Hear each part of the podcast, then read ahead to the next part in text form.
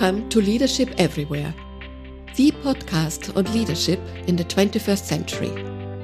To ask questions and search for answers is a central aspect of our humanity. This is a creative act.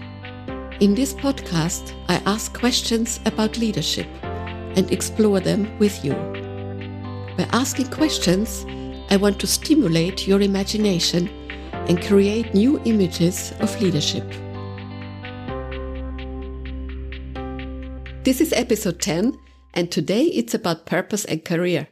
Is the classic career out? Is the future jobs with purpose? For the ancient Greeks, work was primarily a vice that distracted from the beautiful life. Cool, right? Today, we want to work to fulfill our needs for a beautiful life.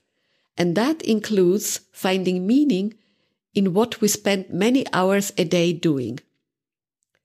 Why do you do what you do? Now, if you say, because I need to earn a living, feed a family, or buy a house, that's only part of the answer. After all, to accomplish those things, you could be doing something else. So there must be more to it than that. Let me tell you a little story. The story of Stacey Abrams. She was the first female African American candidate for governor in Georgia in 2018. A really inspiring woman. She has a TED talk on YouTube. It's worth listening to. Many years ago, she was a graduation speaker at her high school. I went to a high school myself in the American Midwest, and to give the graduation speech is a great honor. All graduation speakers in a class were invited to a reception hosted by the governor. The Abrams family came by bus because they were poor and didn't have a car.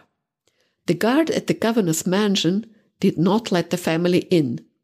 He saw black people getting off a bus. So they were also poor. They had no business in the governor's mansion. It took some persistence to get the guard to look at the invitation list and then admit them after all. At that moment, Stacey knew that she wanted to become the one standing at the gate. That she wanted to fight for the fact that being poor and black was not a disgrace. That as an underprivileged woman, she had the right to belong there. She tells her story because she was able to overcome the obstacles and setbacks she had on the way to the nomination debt, fear, exhaustion, only because she knew why she was doing it. She wanted justice. That was what fulfilled her. That was her drive. And to achieve that, she studied law and went into politics. If I were to ask you now, why do you do your job? What drives you? What comes to your mind? When we talk about meaning, the why that drives us, you can't get past Simon Sinek. His best-selling book, Start with Why, from 2011, has triggered a small revolution in management thinking. He begins his book by saying, there are leaders and there are those who lead. Leaders hold a position of power and influence. Those who lead inspire us. To inspire comes from the Latin inspiratio, which can be translated as to animate, to give impetus to something, to inspire somebody to do something. Dear listeners, this is exactly what leadership everywhere is all about. It's not about position, but about what you are recognized for as a leader, what you inspire others with. This has a lot to do with what inspires you yourself, what gives you meaning and brings out your best. In coaching sessions, it's often about finding out exactly that. It's like developing your personal mission statement. Many people find this difficult. We are not used to stopping and looking inside ourselves and asking ourselves, what's the difference that I want to make? Finding purpose in your career goes beyond helping yourself thrive. It's about working towards something that will ultimately make everyone better in one way or another. That can be very different things. Some find inspiration from helping others develop. For some, it is to advance knowledge and innovation. For still others, it's serving people's needs. For some, it is creating space for personal freedom and autonomy or justice and fairness. My personal mission statement is to encourage and empower people to create a working world where all can thrive. You see, these are all things that have no expiration date, no short-term goals that you achieve and then you're done. Anything that has to do with purpose speaks to something that satisfies your innermost being, something that gives you meaning and brings out your best self. Think for a moment what are the things you like and what are the things you love. Liking is something constant, long term. You love your children, but sometimes you would like to shoot them to the moon because they're just annoying. However, you would never want to miss them. You like your work, you create and advance many things. But today, the new concept for which you worked really hard was rejected. You are disappointed, annoyed. Maybe you would even just like to quit.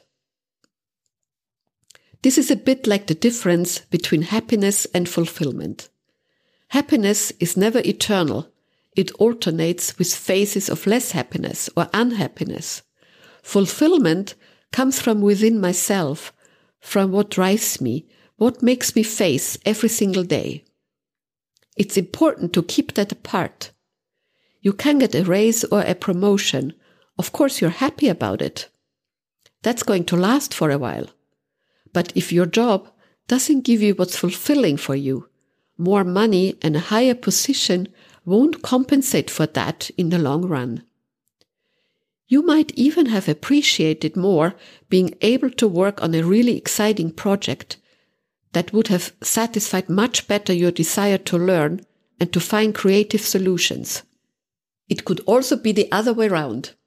The new position is just right for you because it gives you more freedom to act, which is an important value for you and therefore meaningful. What is your perception of purpose? What would a meaningful job look like for you? What would you prepared to trade in for a meaningful job? There are a lot of studies on the life goals of generations Y and Z who are the birth cohorts from around 1980 onwards.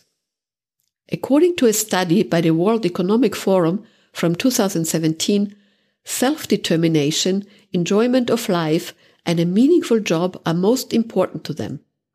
Traditional goals, such as a successful career or being able to afford a lot, are less important. The younger generations are not prepared to see their salaries as a painkiller for everyday office life. This also has to do with the fact that the younger generations, at least in the West, have largely grown up in prosperity and security. In our part of the world, salary ranks only third, with meaningfulness and work-life balance coming in first and second. So the issue of salary is still not entirely unimportant, but fair pay is a matter of course for the younger generations. The question of meaning and the work-life balance are deciding factors in the decision for or against a job offer. I belong to the baby boomer generation, and I wonder if it's really true that the desire for fulfillment in a job is actually less important for the older among us. Once basic needs are met, so you don't have to do a job out of sheer subsistence. The vast majority of people strive for a job that fulfills them in one way or another.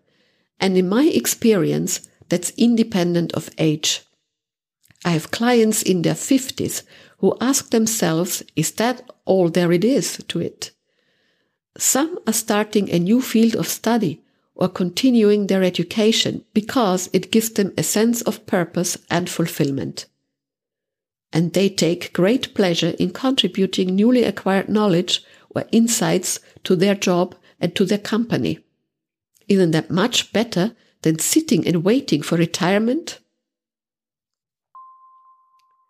How do you align your career to your purpose?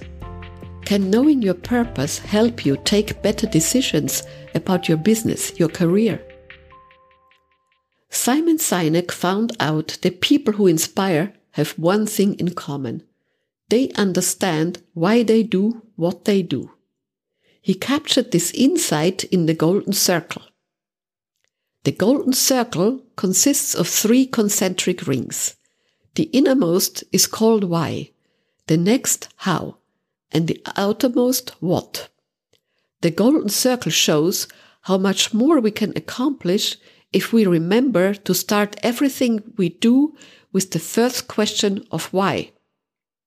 The questions, what am I doing and how am I doing it, serve the realization of the why.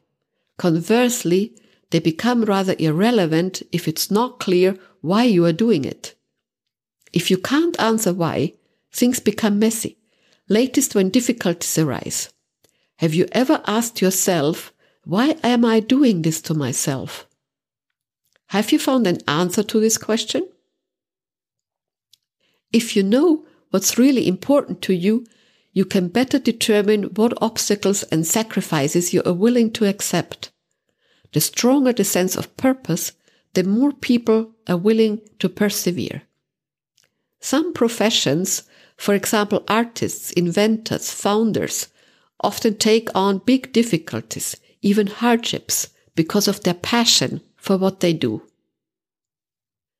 In the search for meaning and purpose, there are also misunderstandings. I have the feeling that purpose is becoming something like a status symbol. I've heard of companies that advertise with purpose, purpose becoming part of the branding strategy, so to speak. In many organizations, the classic career path, namely climbing up the hierarchies due to good performance, is much less possible than it used to be. Organizations have become flatter.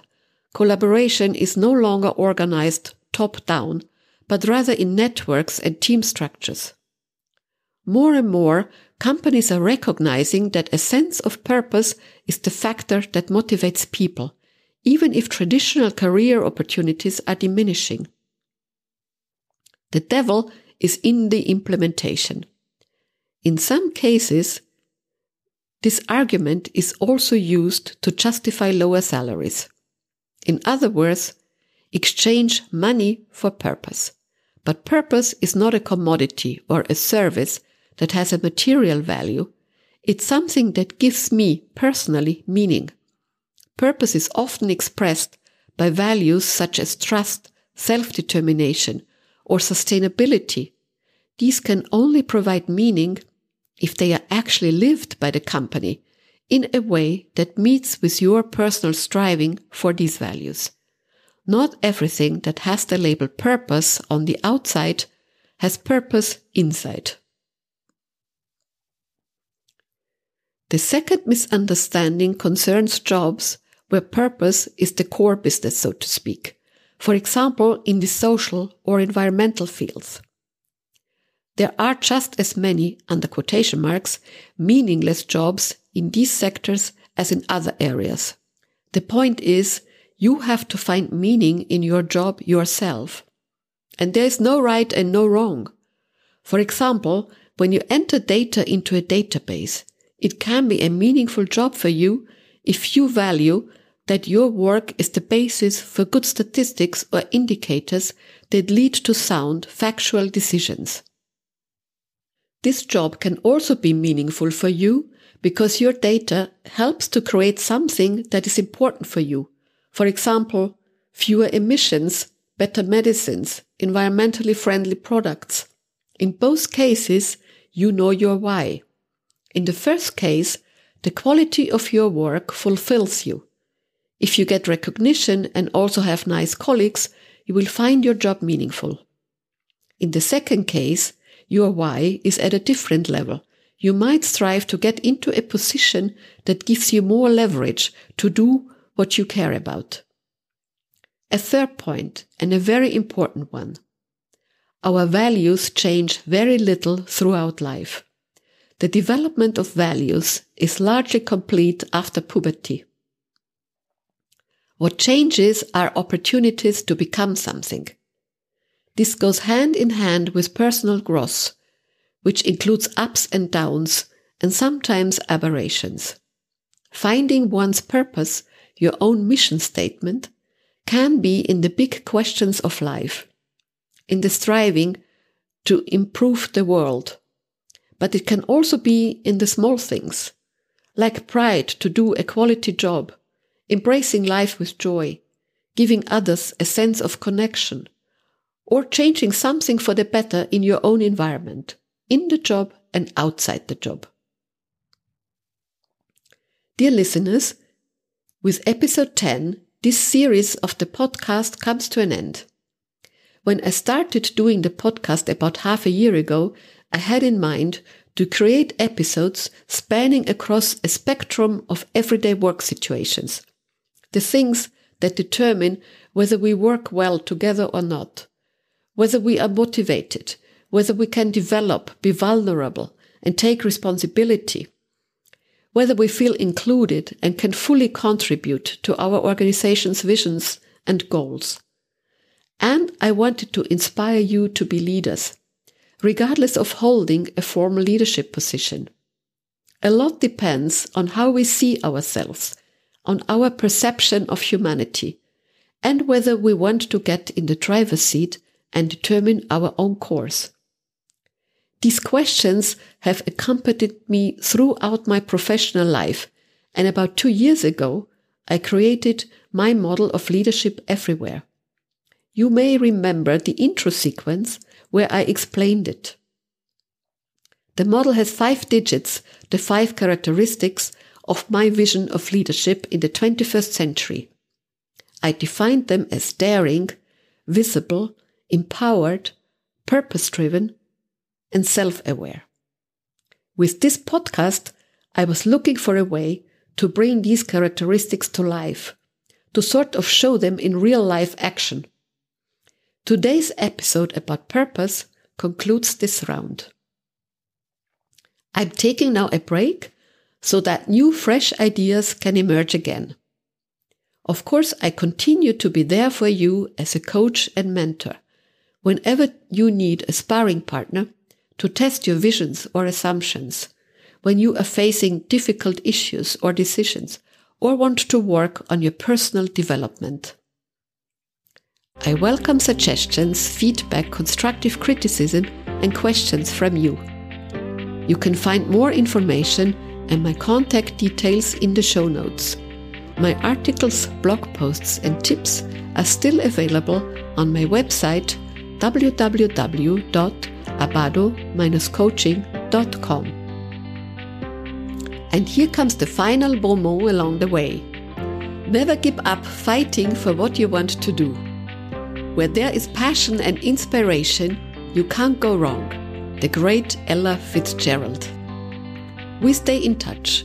Yours, Gabriela Abado.